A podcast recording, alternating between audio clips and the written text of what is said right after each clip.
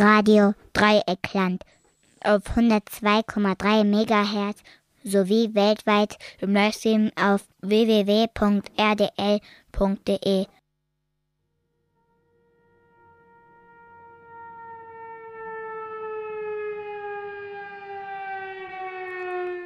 Herzlich willkommen zu einer weiteren Ausgabe, einer neuen Ausgabe von Vielfalter Magazin für Polyphonie.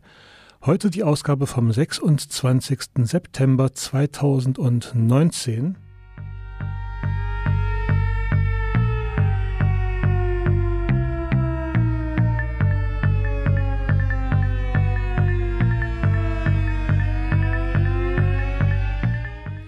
Vielfalter Magazin für Polyphonie ist eine Sendung im Gruppenradio von Radio Dreieckland und ihr könnt uns weltweit empfangen via Livestream im Internet auf www.rdl.de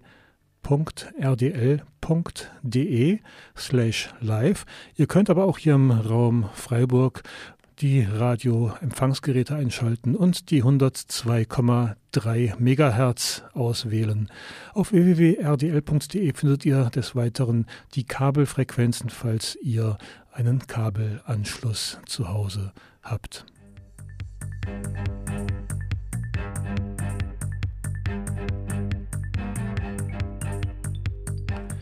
Vielfalter Magazin für Polyphonie ist eine Sendung im Gruppenradio. Am Mikrofon begrüßt euch Mirko Olostjak Brahms und genau, wir sind mit dieser Sendung regelmäßig am vierten und am letzten Donnerstag des Monats zugange. Also heute der vierte und letzte Donnerstag des Monats September 2019. Im Oktober haben wir fünf Donnerstage, da hören wir die Sendung am 24. sowie am 31. Oktober.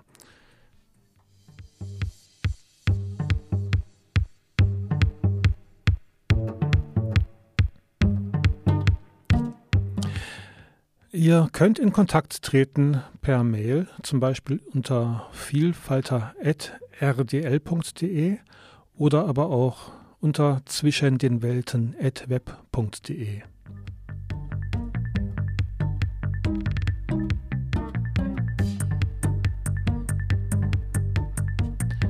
Ja, was erwartet uns heute? Heute habe ich mitgebracht ein Interview mit Jonathan Gutmann. Jonathan Gutmann hat kürzlich das Buch veröffentlicht Humane Psychiatrie, psychosoziale Versorgung zwischen Anspruch und Wirklichkeit. Und ich konnte kurz vor dieser, vor dieser Sendung mit ihm telefonieren.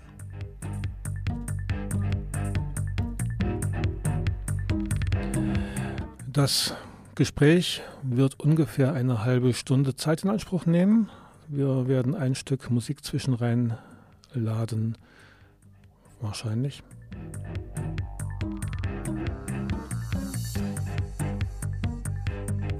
Und in der zweiten Hälfte gibt es dann einige Hinweise, Veranstaltungshinweise, Hinweis auf den Gedenktag der Psychiatrietoten, der am 2. Oktober hier in Freiburg um 14 Uhr am Platz der alten Synagoge auch gewürdigt wird.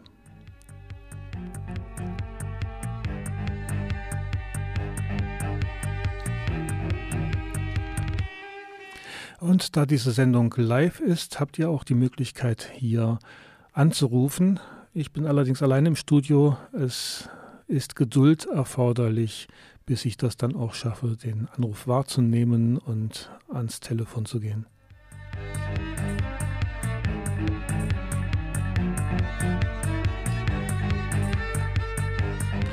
Also wie gesagt, ihr habt in der zweiten Hälfte der Sendung durchaus die Möglichkeit, dann auch hier euch zu beteiligen.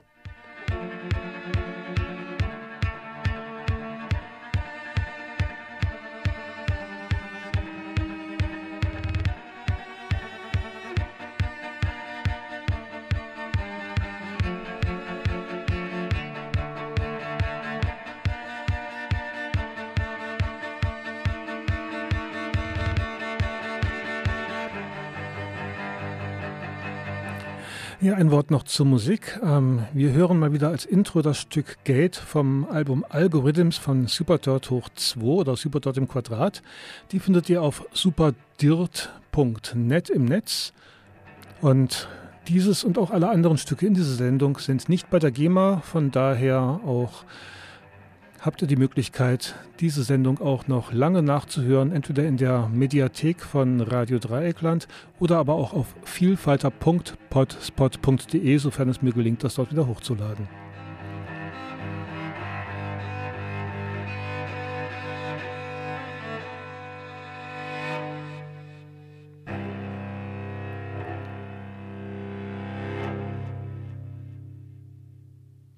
Ja, also nochmal Hallo und ja, kurz noch zu dieser Sendung. Ähm, ich bin hier auf, ähm, ja, erst dienstags, jetzt donnerstags auf diesem Sendeplatz. Ursprünglich war es mal die Sendung Kuku.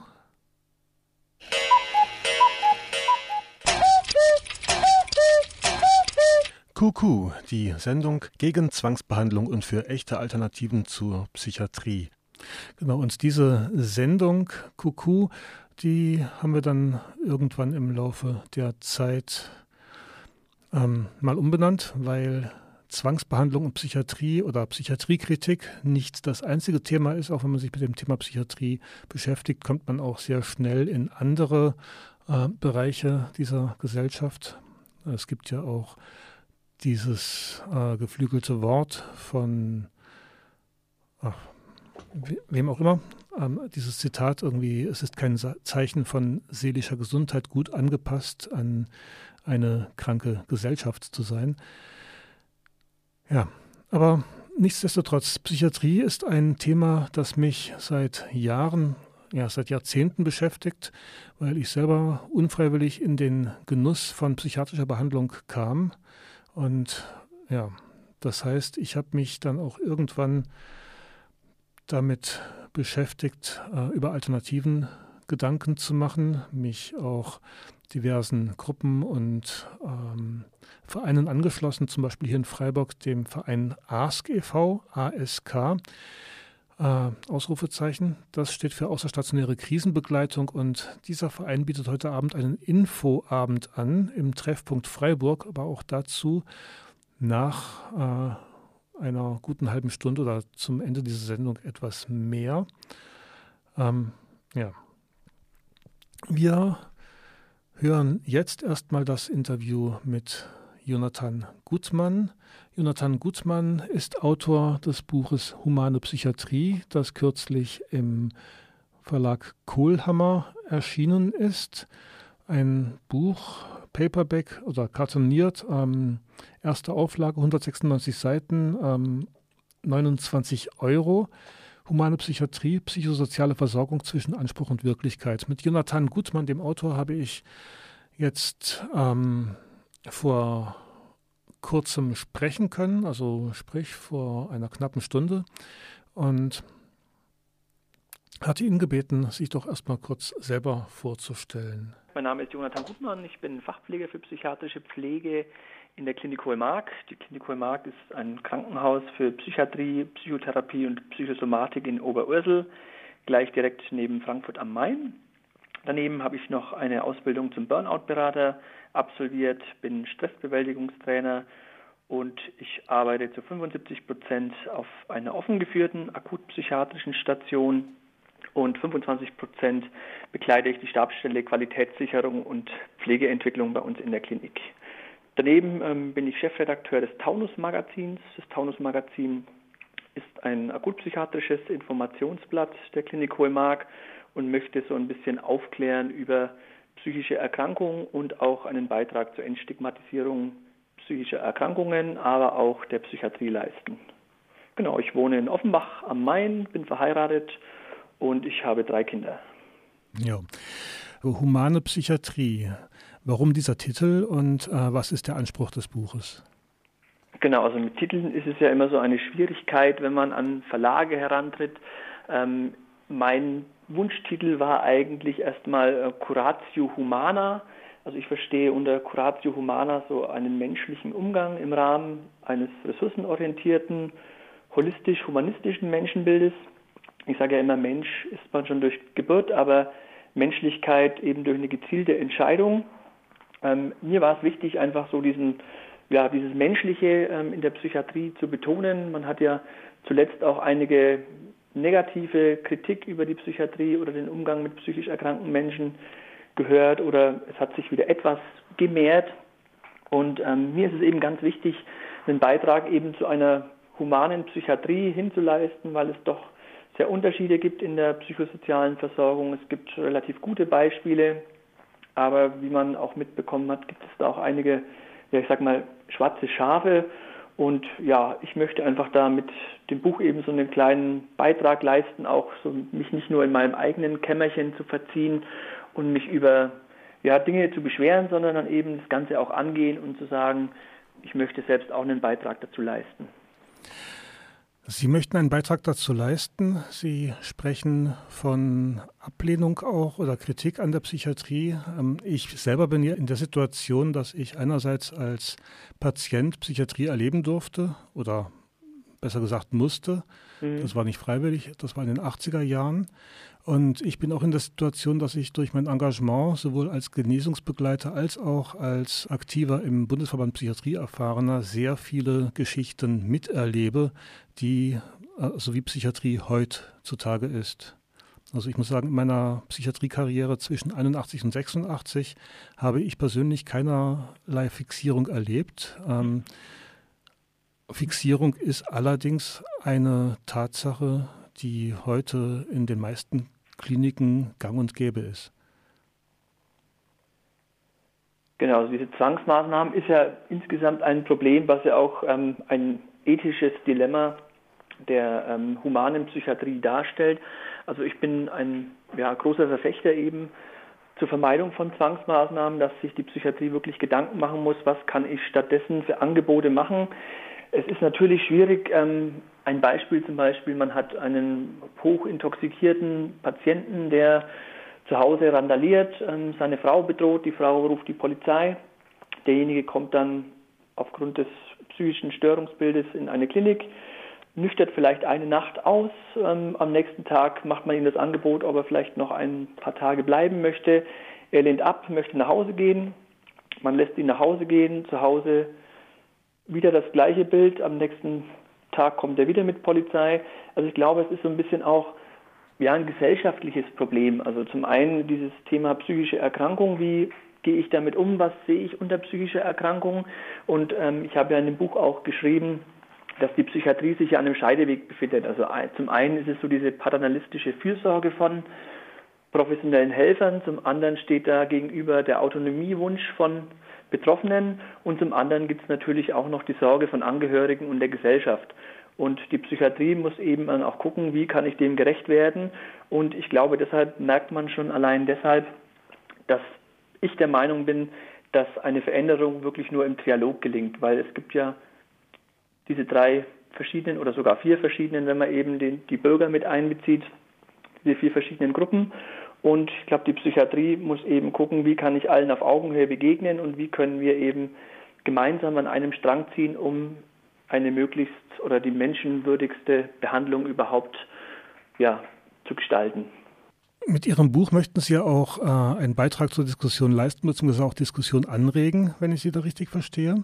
Genau. Und ähm, humane Psychiatrie von A bis Z, äh, also das äh, Buch ist in Stichworten aufgebaut sozusagen.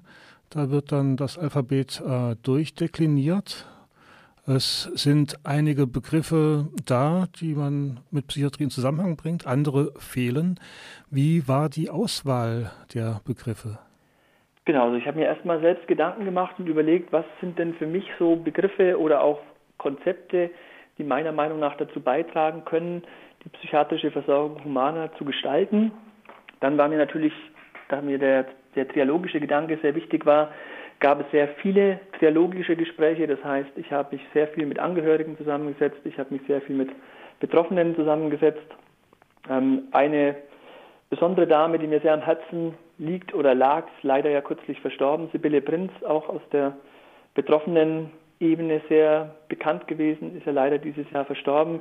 Mit ihr habe ich mich ganz oft zusammengesetzt und auch über Themen wie, wie kann die Psychiatrie humaner werden, ausgetauscht, aber auch eben mit ganz vielen renommierten Personen, zum Beispiel Klaus Dörner oder Thomas Bock oder dann auch Andreas Heinz, der aktuelle DGPPN-Präsident. Also ich habe mich mit vielen Leuten auseinandergesetzt und viele haben überlegt und ihre Ideen eingebracht, was könnte dazu beitragen und Ähm, aus diesen ganzen Überlegungen und Gesprächen ist dann letzten Endes diese Schlagwortliste entstanden, ähm, die, wie gesagt, manche psychiatriespezifische Themen eben beinhaltet, aber ich denke auch viele ganz allgemeingültige Dinge wie also Tugenden wie Nächstenliebe, Solidarität, Akzeptanz, Toleranz, Wertschätzung oder Respekt. Ich denke, das sind Dinge, die möchte jeder Mensch im Alltag haben und die jetzt nicht nur speziell für die Psychiatrie gelten, aber eben auch dort einen ganz wichtigen Stellenwert haben sollten. Sie haben ein Kapitel zu Krankheitsbegriff und Verständnis aufgenommen. Das Wort Krankheitseinsicht fehlt. Genau, also ich habe diesen Begriff Krankheitsbegriff genannt und Krankheitsverständnis. Dazu hat ja zum Beispiel der DGPPN-Präsident Andreas Heinz, der hat damals schon in einem Artikel gesagt, dass es problematisch ist, dass in der deutschen Sprachgebrauch eben nur diesen einen Begriff der Krankheit gibt, währenddessen man im angloamerikanischen Raum ja zum Beispiel von Disease spricht, also dem Vorliegen der Erkrankung im medizinischen Sinn, beziehungsweise die Störung der lebensrelevanten Funktionsfähigkeiten. Als zweiten Punkt gibt es Illness, also das subjektive Erleben der Erkrankung mit dem entsprechenden Leidensdruck und es gibt Sickness, den, die Einschränkung des Lebens oder der sozialen Teilhabe. Also man kann von einer klinisch relevanten Erkrankung somit dann ähm, erst sprechen, wenn eben zu dieser Beeinträchtigung der lebensrelevanten Funktionsfähigkeit entweder ein subjektiver Leidensdruck kommt oder eben die Einschränkung der Lebensaktivität und der sozialen Teilhabe. Mhm. Krankheitseinsicht ist ja immer ein etwas schwieriger Begriff. Also es wird ja immer von der traditionellen Psychiatrie immer gefordert, dass der Patient quasi ja, Krankheitseinsicht haben muss. Aber der Thomas Bock hat da zum Beispiel auch schon mal ganz treffend gesagt, dass es nicht darum geht, ähm, dass der Patient Krankheitseinsicht haben muss oder soll, sondern dass professionelle Helfer eben Einsicht haben sollten in das einzigartige Individuum, was ihnen da gegenüber sitzt. Und deswegen ist auch so ein ja, Lieblingsausdruck von mir immer, dass es eher um den Mensch als um die Diagnose geben muss. Mhm. Das sagt Jonathan Gutmann. Jonathan Gutmann ist Autor des Buches Humane Psychiatrie. Und wir hören jetzt ein Stück von Merle, bevor wir den zweiten Teil des Interviews zu Gehör bekommen. Inzwischen.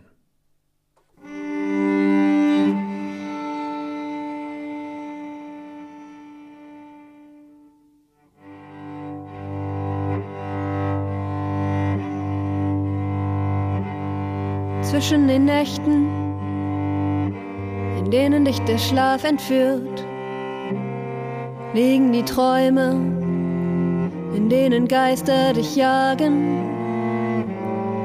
Zwischen den Tagen, deren Rhythmus deine Fäden führt, liegen die Nächte, in denen nur die Uhren laut ticken. Was ist inzwischen? Zwischen drunter und drüber. Was ist gewachsen und gebrochen und verloren und wo findest du es wieder?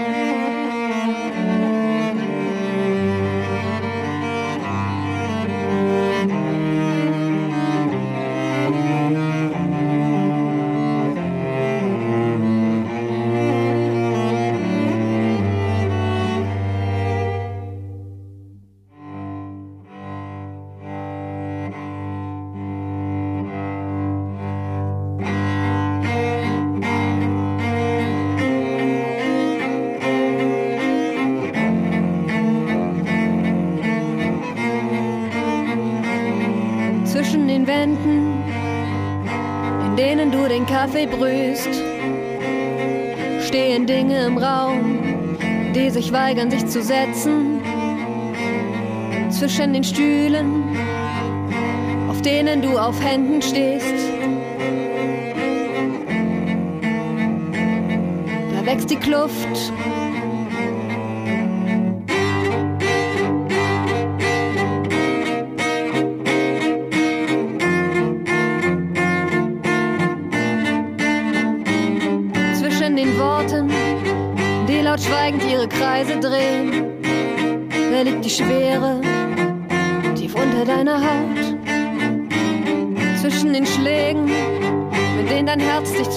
Atmen zwingt, liegen Sekunden.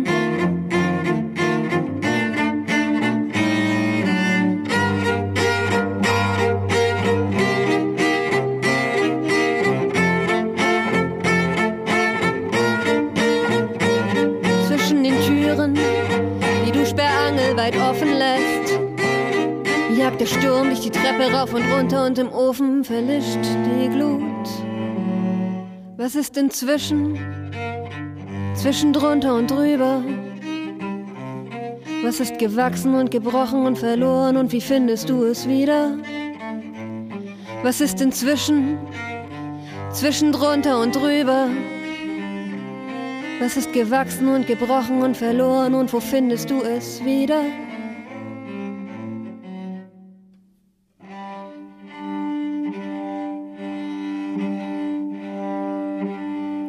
Zwischen den Nächten, in denen dich der Schlaf entführt, liegen die Träume, in denen Geister dich jagen.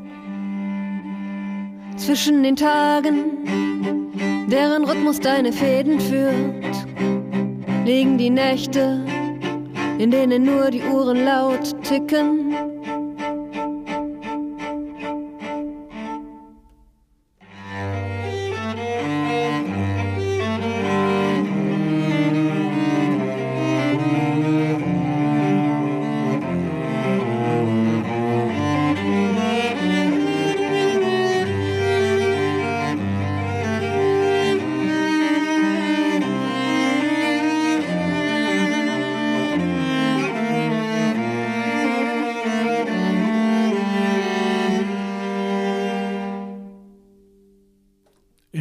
Zwischen. Das war Merle von dem Album Zwischen drunter und drüber, das erste Lied. Und mehr über Merle erfahrt ihr auf ihrer Internetseite www.merlecello.de, also M-E-R-L-E-C-E-L-L-O merlecello.de. Und ihr hört immer noch Vielfalter Magazin für Polyphonie und Inklusion. Und wir hatten anfangs ein den ersten Teil eines Interviews mit Jonathan Gutmann. Jonathan Gutmann ist äh, Psychiatriepfleger und Buchautor unter anderem. Er hat das Buch Humane Psychiatrie kürzlich herausgebracht. Das Buch Humane Psychiatrie, sagt er, soll zur Entstigmatisierung psychischer Erkrankungen beitragen, aber auch zur Entstigmatisierung der Psychiatrie. Und wir haben kurz bevor wir, also bevor ich jetzt hier die Musik eingespielt habe, ging es um den Krankheitsbegriff. Ich persönlich sehe ähm, dieses Konstrukt der psychischen Erkrankungen durchaus kritisch, aus verschiedensten Gründen. Da könnten wir auch mal eine ganze Sendung zu machen. Aber auch meine Kritik gegenüber ähm, diesem Konstrukt habe ich Herrn Gutmann zum Ausdruck gebracht. Also einerseits bin ich ja froh, dass ich nie krankheitseinsichtig war und dadurch mir überhaupt den Weg öffnen konnte, ähm, meine Dilemmata zu überwinden oder zumindest in den Griff zu bekommen. Sie sind ja zum Teil immer noch da. Aber gut, mal weg von mir, zurück zum Interview, das ich heute gegen kurz vor drei, also gegen halb drei geführt habe mit Jonathan Gutmann, Wenn ich bei dem Krankheitsbegriff bleibe, der für mich ja auch sehr zentral ist, äh, weil, ja gut, ich aus meiner Geschichte eben aufgrund mangelnder Krankheitseinsicht und aufgrund eben nicht äh, eines Behandlungsweges, sondern eines Weges der Selbstorganisation und äh, gegenseitiger Unterstützung und so weiter, da gelernt habe, klarzukommen. Also sprich, Krankheit oder der Krankheitsbegriff, der verlockt dir dazu zu sagen, okay, das ist meine Krankheit, ich bin nicht verantwortlich und die Ärzte können das für mich regeln. Das ist so eine Kritikschiene, die man an diesem Begriff haben kann. Eine andere wäre Krankheit oder gerade psychische Erkrankung ist ein Konstrukt und nur ein Erklärungsmodell von mehreren möglichen. Wie stehen Sie zu solchen äh, Gedanken? Genau, es wird ja häufig, also mittlerweile ja häufig so dieser Begriff der Störung, der psychischen Störung, nicht mehr so dieser psychischen Krankheit. Mit Diagnosen ist es ja genauso. Diagnosen sind ja eigentlich ähm, ja als Systeme der Einteilung oder Einordnung von Symptomen. Also sie sollen ja ein, ein Richtwert für die Therapie sein. Sie können zum einen können sie Betroffene entlasten, indem sie einfach so dieses Erlebte fass und auch begreifbar machen. Ähm, aber sie können natürlich nie einen Menschen ganzheitlich beschreiben. Und der Alan Francis zum Beispiel ist ja ein US-amerikanischer ähm, Psychiater, der hat auch mal gesagt, ähm, so diese Diagnose, der Tag der Erstdiagnose ist ein ziemlich einschneidendes Erlebnis. Also es kann zum Positiven gehen, wenn dann eine richtige Therapie und Behandlung vorangeht mit auch Einbezug des Betroffenen und Wünschen.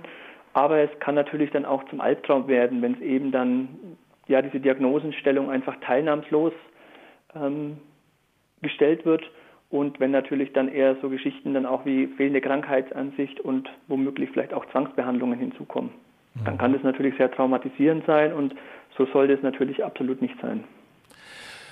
Ähm, wenn ich an Psychiatrie denke, dann ähm, kommt mir manchmal auch der Begriff Religion. Also Psychiatrie ist ein in sich geschlossenes Glaubenssystem, in dem eben diese Erkrankungen und auch äh, der Anspruch, wir sind zuständig für die Behandlung dieser sogenannten Erkrankungen ähm, stattfindet. Schaffen Sie es, aus diesem Glaubenssystem äh, rauszutreten und einen Blick von außen drauf zu werfen, oder sind Sie auch sehr verstrickt darin? Also ich arbeite ja in, der, in einer psychiatrischen Klinik, aber ich versuche natürlich schon auch mit diesem Buch, mit dem Ansatz ja, so diese ganzheitliche Sicht und auch so diese Kontextualisierung. Also ich sage, es ist wichtig, ähm, Klaus Dörner hat ja auch immer so betont, ähm, der Kontext ist immer wichtiger als der Text. Also ich muss mir natürlich schon angucken, ähm, wenn ich diese, ja, diese Bestrebungen habe, eben den Mensch als ganzheitliches Wesen zu verstehen, dann muss ich natürlich verschiedene ähm, Blickwinkel auf den Menschen werfen. Und ich muss auch akzeptieren, dass ähm, der Mensch, also es gibt ja so diese sozialpsychiatrische Maxime, die man oftmals in Fortbildungen hört, Menschen werden gesund mit Psychiatrie ohne Psychiatrie und trotz Psychiatrie. Also ich glaube schon, dass die Psychiatrie zum einen eine gute und wichtige Arbeit leistet und Menschen helfen kann, aber man hat ja auch oftmals von vielen Betroffenen hört man eben auch, dass es auch ja eine zerstörende Art und Weise eben ist, die sie da oder eine verstörende oder zerstörende Art und Weise, die sie da in der Psychiatrie ähm, erlebt haben oder vielleicht auch immer noch erleben. Und ich, meiner Meinung nach ist es so, dass es wirklich sinnvoll nur im Dialog gelingen kann, wenn wir uns wirklich gegenseitig alle als Experten in eigener Sache, also als Experten durch Fachwissen, Experten durch Erfahrung und Experten durch Miterleben wirklich gemeinsam an einen Tisch setzen und wirklich gemeinsam versuchen, nach Lösungen zu arbeiten, weil mir ist aufgefallen, wenn wir wirklich nur Dinge kritisieren, die andere Seite schlecht reden, da ist leider so in der psychosozialen Versorgung relativ wenig gewonnen. Es ist wenig gewonnen, wenn wir die Sachen nur schlecht reden. Aber ich habe heute mit einer Frau telefoniert, die ohne Ansehen eigentlich der Situation fixiert wurde, weil nämlich ganz schnell ein Richterspruch da war und die dadurch sehr traumatisiert ist, nach Wochen über dieses Erlebnis immer noch nicht hinweggekommen ist wir können ja auch die Sachen nicht schönreden. Wir können das ja auch nicht schönreden, dass äh, aufgrund von Neuroleptika-Behandlung Menschen äh, 20 bis 30 Jahre früher sterben und, und, und. Das sind ja Tatsachen, denen wir auch ins Auge schauen müssen. Genau, der Meinung bin ich auf jeden Fall auch. Man darf auf jeden Fall nicht schönreden. Mir kommt nur immer so ein bisschen die Frage vor, wie der Ton macht die Musik. Also das heißt, wie reden wir miteinander? Ich habe vielleicht ein ganz gutes Beispiel. Ich war jetzt erst kürzlich auf einer Fortbildung zum Thema Stolpersteine ähm, in der Depressionsbehandlung von einem ja, Chefarzt einer Universitätsklinik, der auch in der Forschung tätig ist. Und ähm, ich war erschrocken, dass es doch immer noch sehr so diese biomedizinische Denkweise gibt, also dieses ähm, psychische Krankheit als reine Neurotransmitterstörung oder Gehirnerkrankung und dass eigentlich doch zu wenig diese psychosozialen Faktoren eben mit reinkommen. Also es hilft mir ja kein Medikament der Welt, wenn ich ähm, nach Hause komme und ich bin von Vereinsamung, von Isolierung betroffen, von Armut, Einsamkeit, Stress oder wenn ich mir diese innerpsychischen Konflikte nicht anschaue. Und ich glaube, dass so in, in der Denkweise vieler Psychiater eben leider noch dieses, diese Orientierung am biomedizinischen Krankheitsmodell ziemlich stark verankert ist und diese biopsychosoziale Geschichte zwar überall auf allen Homepages der Kliniken steht, aber dass viele eben doch noch so diese, ja, diese medikamentöse Schiene eben als Hauptweg eben erachten und dass so Themen wie Recovery oder Empowerment, wenn sie denn überhaupt ähm, auftauchen, vielleicht irgendwo auf Hochglanzbroschüren oder in Internetseiten zu finden sind, dass es leider einfach nur Worthülsen sind und im Alltag leider bis jetzt relativ selten gelebt wird. Es ist ja auch genauso wie diese geschlossenen Abteilungen. Ich würde, es gibt ja, glaube ich, der Martin Zinkler aus Heidenheim, Chefarzt, setzt sich da ja viel mit auseinander. Und ich glaube, es sind 90 oder 95 Prozent der psychiatrischen Abteilungen oder Kliniken, wo es eben noch geschlossene Abteilungen gibt. Und mittlerweile weiß man ja auch, dass man Akutstationen durchaus offen führen kann, dass es nicht zu mehr Entweichungen kommt, dass es nicht zu mehr Gewalt kommt. Ähm, und dieser Beziehungsaspekt, ich finde, der muss künftig wieder viel mehr in die Psychiatrie rein und weniger, wie gesagt, dieses medizinische, biomedizinische Krankheitsmodell, sondern eher auch die Saludogenese und die Ressourcenorientierung. Und da sind wir so dem skandinavischen Raum etwas hinterher, die ja dann doch etwas andere Ansichten haben, wie zum Beispiel mit der bedürfnisangepassten Behandlung oder offenen Dialog. Und ich denke, da müssen wir auch in Deutschland hinkommen. Aber ich glaube, wir müssen, wir müssen Dinge kritisieren, wir müssen Dinge ansprechen. Aber ich glaube, es kommt halt immer so ein bisschen auf die Art an, wie wir in Kontakt reden. Ich denke, wichtig ist es für die Profis auf jeden Fall, dass sie mehr diese Lernbereitschaft und Offenheit haben müssen, die viele Betroffene natürlich auch verständlicherweise leider immer noch beklagen. Also wir müssen auch als Profis uns an der eigenen Nase packen und eben auch offen für Veränderung sein. Sie haben den offenen Dialog erwähnt, die bedürfnisangepasste Behandlung. Ich meine, das ist ein systemischer Ansatz. Genau. Und wenn wir sehen, also viele dieser sogenannten Störungen, äh, die als psychische Störungen äh, bezeichnet werden, sind ja eigentlich auch Phänomene einer sozialen Schieflage oder eines sozialen Missverhältnisses im äh, persönlichen Kontext. Ist es da nicht eigentlich sinnvoller, ähm, auch neben Behandlungswegen auch zu schauen, dass man auf der sozialen Ebene eine humane Gesellschaft anstrebt? Genau, ich habe in meinem Buch auch ähm, einen Satz mal erwähnt, dass ich glaube, wenn wir wirklich diese ganzen Tugenden wie Nächstenliebe, Solidarität, Akzeptanz, Toleranz, Wertschätzung, Respekt, wenn wir in einer Gesellschaft mehr oder besser miteinander umgehen würden, dann würde man vermutlich auch weniger über diese psychischen Störungen einfach sprechen, weil wir einfach ähm, ja, besser im Kontakt wären, mehr miteinander zu tun hätten und wahrscheinlich dann eben durchaus weniger über Störungen, in Anführungszeichen Störungen, einfach sprechen müssten. Peter Lehmann hat ja mal ein Buch rausgebracht oder zwei Bücher, Stadtpsychiatrie. Das spielt aber in Ihrer Veröffentlichung jetzt weniger eine Rolle. Ich kenne das Buch, ich habe natürlich auch einige Sachen daraus ähm, herausgepickt und auch in meinem Buch natürlich mitzitiert. Ähm, ich bin jetzt kein Gegner der stationären Psychiatrie. Ich sage, natürlich ist es wichtiger und es muss in Zukunft auch so laufen, dass ähm, ja, psychiatrische oder psychosoziale Versorgung sich mehr zu Hause stattfindet und weniger in Kliniken. Ähm, aber das Problem ist natürlich, ähm, dass wenn man die Zahlen zuletzt anschaut, dass ja eher die stationären Betten immer weiter zunehmen. Also ich bin kein Feind von stationärer Psychiatrie. Ich arbeite ja auch selbst in einer stationären Einrichtung oder in einer Klinik mit stationären Plätzen. Ähm, genau. Beim Stichwort K wie Krise sehe ich nur Krisenbetten und Weglaufhäuser, ambulante Krisendienste oder auch der Begriff der Krise, der ist zumindest nicht mit eigenen Schlagworten versehen. Genau, also mein, meine Denkweise ist immer auch mehrfach betont, dass es ganz wichtig ist, dass wir wieder diese anthropologischen Dinge sehen. Also das heißt, Krisen als Chance ist auf jeden Fall immer so ein Ding. Ähm, also die meisten Menschen, oder ich sage alle Menschen eigentlich, die ähm, sich in psychiatrische Behandlung begeben, die befinden sich in irgendeiner Art von Krise. Und ich finde es wichtig, dass man diese Krise eben nicht verteufelt, sondern dass man diese Krise als Chance für Veränderung sieht, für Wachstum und eben auch für Reifung. Also das heißt, es muss nicht das Ende sein, sondern oftmals ist die Krise ja genau, ähm, viele sagen, sie kam zum richtigen Zeitpunkt und hat mir dann dadurch doch etwas aufgezeigt und ich konnte daraus was lernen einfach. Mhm. Aber ich glaube, häufig wird es eben, diese Krise dann eben etwas verteufelt durch die professionellen Helfer. Das Buch richtet sich an wen? Also für wen haben Sie das eigentlich geschrieben? Durch das, dass ich ein großer Fan des Dialogs bin, ähm, wendet sich das Buch natürlich an alle Beteiligten, also an Experten durch Erfahrung, also betroffene Experten durch Fachwissen, natürlich auch hauptsächlich auch und auch an Angehörige. Ich habe ja, also das war mir ja sehr wichtig, deswegen ist am Ende des Buches auch ein trialogisches Nachwort, wo alle eben alle drei Expertengruppen zu Wort kommen und ich hoffe mir natürlich, dass alle drei Gruppen das Buch lesen. Ich glaube allerdings so ein bisschen die meiste Veränderung in der Denkweise ähm, benötigt vermutlich die Gruppe der Experten durch Fachwissen. Die sogenannten Profis. Die sogenannten Profis, genau. Sie haben einige Namen erwähnt, die jetzt vielen Hörern nichts sagen werden. Sibylle Prinz war eine Frau, die durch ihre Texte bekannt wurde, die genau. ihre Erfahrung geschrieben hat. Wer ist denn von Experten aus Erfahrung noch an dem Buch beteiligt gewesen?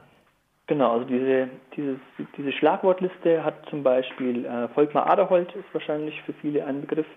Volkmar Aderholt hat mit ähm, durchgeguckt, Klaus Dörner hat drüber geguckt, äh, Luc Ciompi, den man vielleicht aus der Soteria-Bewegung kennt, aus der Schweiz, hat auch einen Blick darüber geworfen, dann aus der psychiatrischen Pflege Hilde Schädle-Deininger. Genau, um mal so ein paar Namen zu nennen. Hm. Aber von den Psychiatrie-Erfahrenen war sonst niemand mehr beteiligt?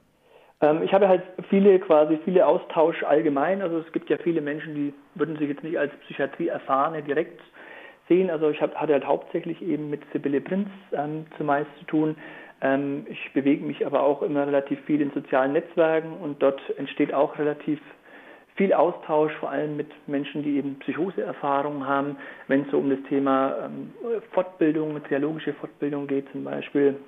Äh, Rainer Höflacher zum Beispiel auch, der ist ja auch im Landesverband der Psychiatrieerfahrenen ähm, in Baden-Württemberg tätig. Ich hatte früher auch immer wieder mal mit Klaus Laubichler zu tun, der ist ja leider auch schon verstorben, auch tätig gewesen als ähm, Genesungsbegleiter im Klinikum Heidenheim. Und wie gesagt, sonst halt auch viel mit den Patientinnen und Patienten, mit denen ich natürlich tagtäglich zu tun habe. Sie haben mit Patienten tagtäglich zu tun und äh, Sie bekommen mit, dass viele relativ früh versterben. Was macht das mit Ihnen? Ja, es macht auf jeden Fall was mit mir, weil ich mir denke, ähm, ja, also es gibt ja diesen, diesen Ausspruch, den die Wissenschaft von heute ist der Irrtum von morgen. Um mal so das gravierendste Beispiel vielleicht zu nennen, ist ja vielleicht so die Lobotomie damals, also die 1949 ja sogar mit dem Nobelpreis ausgezeichnet wurde als Behandlungsform psychischer Erkrankungen. Ähm, ja, die Medikamente, wie gesagt, ich bin keiner, der Medikamente verteufelt. Ich sage aber, wir sollten eher einen behutsameren Umgang mit Medikamenten angehen. Also ich glaube, wir geben zu schnell Medikamente, also anstatt mal vielleicht ein bisschen abzuwarten, das könnte man natürlich auch sagen, ist eventuell auch ein ja, Problem der medizinischen, des medizinischen Dienstes der Krankenversicherung, der ein, ja, vielleicht erstmal eine abwartende Haltung dann natürlich erstmal kritisieren würde. Ähm, ja. Ja, also wir geben zu schnell Medikamente, wir geben zu viele Medikamente. Zu viele und wahrscheinlich auch über einen zu längeren Zeitraum. Und ich glaube auch, dass also aus der Erfahrung heraus geben ja Psychiater sind relativ schnell beim Verteilen von Medikamenten und wenn es an den Punkt geht, Medikamente abzusetzen, ist es ja leider häufig so, dass viele relativ schnell auch kalte Füße bekommen. Also ja. dieses Medikamenten absetzen ist ja ein relativ heikles Thema, wenn man damit mit diesem Wunsch zu seinem Psychiater geht. Mir wurde gesagt, dass die Psychiater das in ihrer Ausbildung auch gar nicht wirklich lernen. Das genau, also ich habe auch, begleiten. Ähm, ich glaube, viele wissen zum Beispiel auch gar nicht, dass man ja jede x-beliebige Dosis auch in der Apotheke herstellen kann. Also das heißt, wenn man Medikamenten reduziert, ähm, soll man das ja, oder die Leitlinie, die Erfahrungswerte, die man hat, ähm, der Jan Schlimme als Psychiater setzt sich ja viel mit dieser Thematik auch auseinander.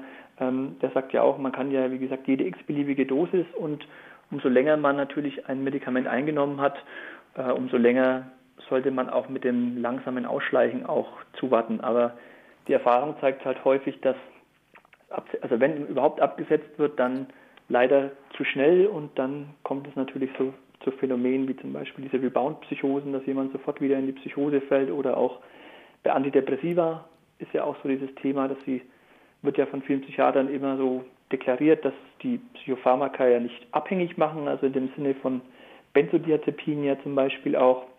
Also man hat keinen Suchtdruck danach, aber es ist ja schon so, dass sich das Gehirn durch die Einnahme daran gewöhnt und wenn ich jetzt ein Jahr lang Psychopharmaka nehme und ich sage dem Gehirn von heute auf morgen, hier, ich nehme dir das, das Pharmakon einfach wieder weg, dann ist natürlich auch klar, dass in vielen Fällen das Gehirn sich nicht freut.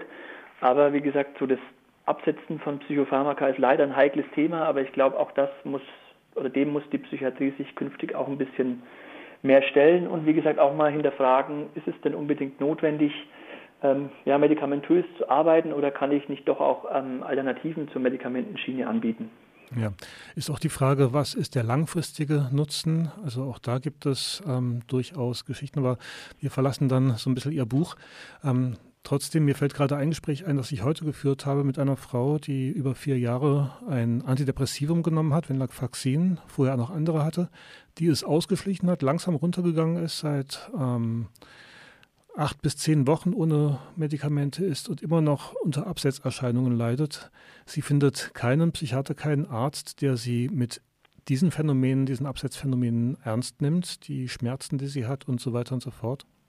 Genau, das sind halt hauptsächlich so Probleme, die es halt extrem schwierig machen. Also ähm, ich war auch mal in einer theologischen Fortbildung, wo dann gefragt wurde, ähm, ich glaube der Jan Schlimme ist da gefragt worden, ähm, wie man sich denn die Ärzte äh, richtig erziehen kann. Aber er hat natürlich auch keine Antwort darauf. Also das Problem ist ja häufig wirklich, man wird ja als Patient mit bestimmten Absetzproblemen oder auch mit bestimmten Nebenwirkungen allein, sage ich ja schon mal, häufig nicht ernst genommen. Und das ist halt ein Punkt, der einfach nicht sein darf.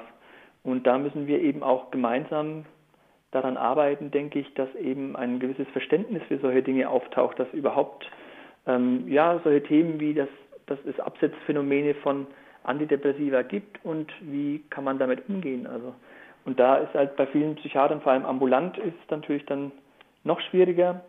Die verweisen auf die Psychiatrie und in der Psychiatrie wird dann eher die biomedizinische Schiene gefahren und die Wichtigkeit der Medikation verdeutlicht, ohne wirklich da an Alternativen zu arbeiten. Und ich möchte nochmal betonen, ich glaube, dass es wirklich wichtig ist, dass wir in Zukunft auch ambulante Krisenintervention anbieten können. Also das heißt jetzt ähm, dieses bedürfnisangepasste, ähm, diese bedürfnisangepasste Behandlung, offener Dialog oder auch Home Treatment, also die Akutbehandlung zu Hause. Das muss mhm. die Zukunft werden. Eine Forderung der Psychiatrie erfahren ist allerdings auch, dass wir eben nicht zwangsbehandelt werden, dass wir aufgeklärt werden über ähm, die Wirkungen, die möglichen Risiken, aber auch die möglichen Alternativen zu einer Behandlung. Das passiert in der Psychiatrie selten bis viel zu selten. Genau, da gibt es ja mittlerweile die S3-Leitlinie Verhinderung von Zwang, Prävention und Therapie aggressiven Verhaltens bei Erwachsenen.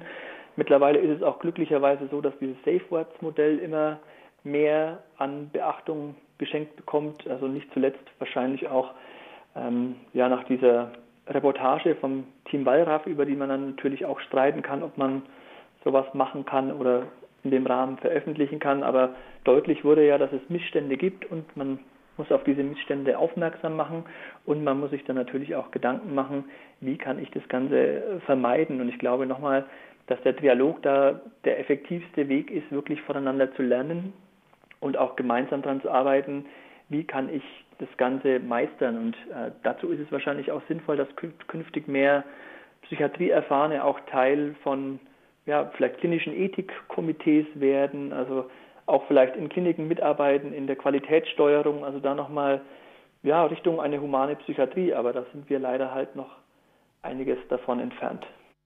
Sagt Jonathan Gutmann. Jonathan Gutmann ist Autor des Buches Humane Psychiatrie, psychosoziale Versorgung zwischen Anspruch und Wirklichkeit.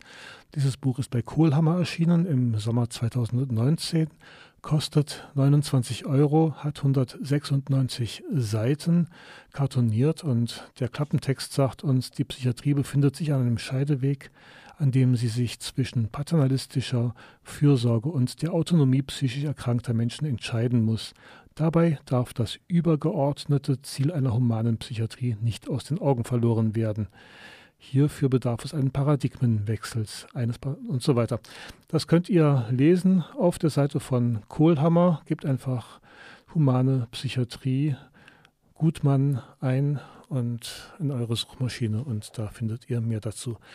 Ihr hört immer noch Vielfalter Magazin für Polyphonie und Inklusion am Mikrofon der Mirko und wir hören jetzt noch einige Minuten Musik. Danach gibt es jede Menge Veranstaltungshinweise, angefangen von heute Abend 19.30 Uhr, das Infotreffen von ASK im Treffpunkt Freiburg, bis hin zu einer Telefonnummer, äh, unter der ihr eure Geschichten hinterlassen könnt, dem Gedenktag der Psychiatrietoten, die Beratungszeiten und äh, Beratungstelefonnummern vom Bundesverband Psychiatrieerfahrener, ein Vortrag in Oktober in der KTS zum Thema Menschenrechte und Psychiatrie, ebenfalls im Oktober die Jahrestagung des Bundesverbandes. Das alles mit äh, näheren Kontaktdaten dann nach den nächsten beiden Musikstücken.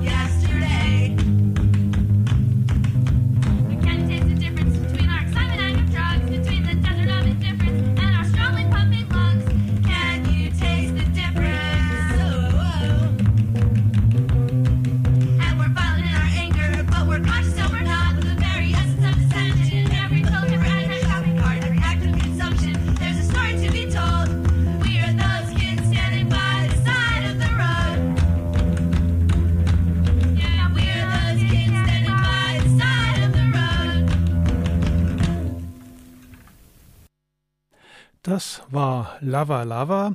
Und Lava Lava waren vor vielen, vielen Jahren mal mit Spoonboy unterwegs. Und da konnte ich dieses kleine Album Hey Fragile erwerben. Und das Lied Those Kids, was wir gerade gehört haben, höre ich doch immer wieder ganz gerne. Davor hörten wir Dada Gaga, also das Stück Dada Gaga von Orff vom Album Dubsense und Orff, da verbirgt sich Jens Geigernberger dahinter, der mit diversen Instrumenten und äh, Loopstationen seine Klänge bastelt. Und äh, ihn habe ich auf der Straße kennengelernt und er ist auch froh, wenn seine Musik mal im Radio kommt. Genau, falls ihr Musik macht, die nicht bei der GEMA ist oder Freunde habt, die Musik machen und sich bei der GEMA nicht verpflichtet haben, ihr könnt gerne in Kontakt treten per Mail unter zwischen den Welten web.de oder unter vielfalter.rdl.de. Ihr könnt Aufnahmen in CD-Form zum Beispiel oder auch als Minidisc, wie auch immer, zuschicken an Vielfalter im Gruppenradio, Radio Dreieckland, Adlerstraße 12, 79098 Freiburg. Ja, falls ihr telefonisch in Kontakt treten möchtet, könnt ihr eine Nachricht hinterlassen unter der Freiburger Telefonnummer 458 927 68, also nochmal 0761 45 89 27 68. Dort könnt ihr eine Nachricht hinterlassen und ähm, eine Telefonnummer, wie auch immer. Ich würde dann zurückrufen. Ja, wer sich über die Freiburger Initiative für außerstationäre Krisenbegleitung informieren möchte, der kann das heute tun, am Donnerstag, den 26. September um 19.30 Uhr im Treffpunkt Freiburg am Schwabentorring 2. Dort findet eben ein öffentliches Treffen für Interessierte statt. Ähm, Menschen, die sich für ehrenamtliche Krisenbegleitung interessieren oder diesen Arbeitskreis anderweitig aktiv unterstützen möchten, sind herzlich willkommen, auch wer sich nur über diese Idee von Krisenbegleitung informieren möchte. Ich muss dazu sagen, ähm, diese außerstationäre Krisenbegleitung ist bisher noch keine Institution, also es gibt noch keine Finanzierung. Das heißt, Krisenbegleitung in diesem Rahmen findet nur ehrenamtlich und punktuell statt. Und ja, wir können es nicht gewährleisten, jede Anfrage positiv äh, beantworten zu können. Ja, also Ask, außerstationäre Krisenbegleitung Freiburg, das findet ihr auch im Netz unter ask-freiburg.net.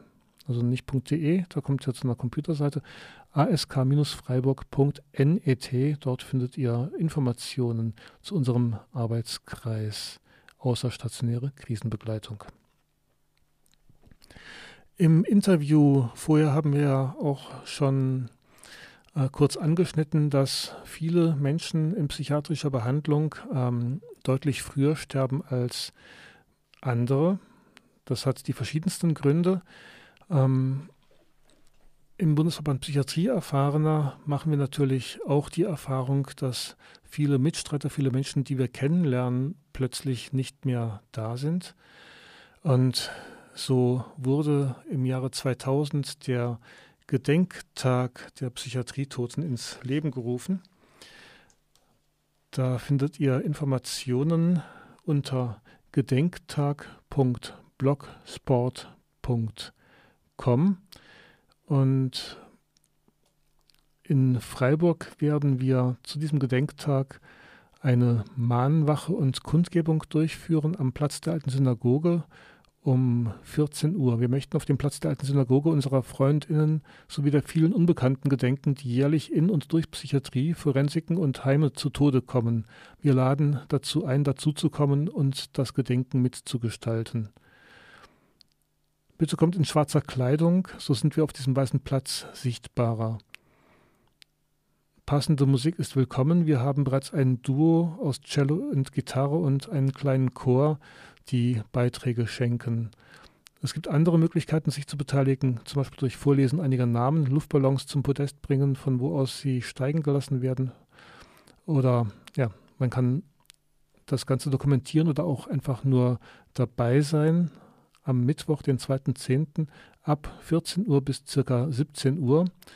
Und wer sich ähm, dort noch aktiv einbringen möchte, kann entweder eine Mail schreiben an Christina, Christina mit K, K-R-I-S-T-I-N-A, Christina at suizidgedanken.net. Eine Telefonnummer findet ihr auch bei dem entsprechenden Beitrag auf gedenktag.blogsport.com, wo dann der Text zur Mahnwache und Kundgebung in Freiburg nochmal zu finden ist. Soweit am 2. Oktober, der Gedenktag. Am 11. bzw. vom 11. bis zum 13. Oktober findet die Jahrestagung des Bundesverbands Psychiatrie Erfahrener statt. Diesmal in Heidelberg. Das ist von uns aus jetzt nicht so weit weg. Es gibt noch die Möglichkeit, sich anzumelden, zum Beispiel über ja, ähm, das Formular, das ihr herunterladen könnt auf bpe-online.de. Das findet ihr bei also bpe-online.de auf Termine. Dort findet ihr dann auch den Flyer zu der Jahrestagung. Oder aber ihr geht auf die Seite des Dachverband Gemeindepsychiatrie und klickt dort an Jahrestagung 2019 des Bundesverbands Psychiatrie Erfahrener. Dort gibt es dann noch die Möglichkeit, sich online anzumelden. Der Jahres, also die Jahrestagung 2019 steht unter dem Motto Menschenrechte und körperliche Unversehrtheit. Wir wollen Menschen aus der Selbsthilfe, aber auch interessierten Angehörigen und professionellen Mitarbeitern der Psychiatrie Gelegenheit geben, sich über Probleme und Unzulänglichkeiten des psychiatrischen Versorgungssystems mit den Menschen mit psychiatrischen Diagnosen immer noch konfrontiert sind, aber auch über mögliche Alternativen zu informieren und fortzubilden, heißt es hier in der Ankündigung.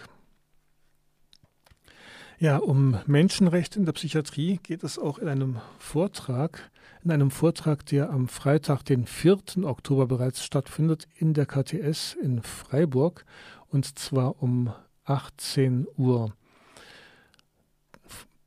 Da lädt die psychiatriekritische Gruppe Freiburg ein zum Vortrag Psychiatrie und Menschenrechte. Menschenrechtsthematiken im Bereich Psychiatrie sind gesellschaftlich weitgehend unsichtbar Einerseits haben gesundheitspolitische Reformen und intensive Öffentlichkeitsarbeit die Reputation der Psychiatrie enorm verbessert. Andererseits steigen die Zahlen für Zwangsmaßnahmen kontinuierlich an, Praktiken, für die die Vereinten Nationen wiederholt Rügen ausgesprochen haben. Im Vortrag werden die aktuellen gesetzlichen Rahmenbedingungen für psychiatrische Zwangsmaßnahmen erläutert und Konfliktpunkte mit relevanten völkerrechtlichen Übereinkommen aufgezeigt. Beispielhafte Klagechronologien verdeutlichen anschließend die rechtliche Situation Psychiatrie-Betroffener. Ja, dieser Vortrag eben am 4. Oktober um 18 Uhr. Das alles könnt ihr auch nochmal nachhören in Kürze auf Psychiatrie, nee, auf vielfalter.potspot.de beziehungsweise in Kürze auf ähm, in der Mediathek von Radio Dreieckland in der Sendung, also Vielfalt der Sendung vom 26. September. Ja, soweit mal dieses. Die Sendung geht schon langsam zum, zu Ende. Wir hören jetzt noch ein bisschen von Orff, vom Album Dubsense, das zweite Stück. Und ich verabschiede mich an dieser Stelle. Am Mikrofon war Mirko Olostiak Brahms. Die nächste Vielfalter-Sendung, ähm, beziehungsweise die Sendung heute in Wiederholung am ersten Montag des Monats um 20 Uhr, danach eben am 24. und am 31. Oktober die Oktobersendungen. Ja, vielen Dank fürs Zuhören. Es folgt, wenn ihr das hier live hört, das Musikmagazin um 17 Uhr.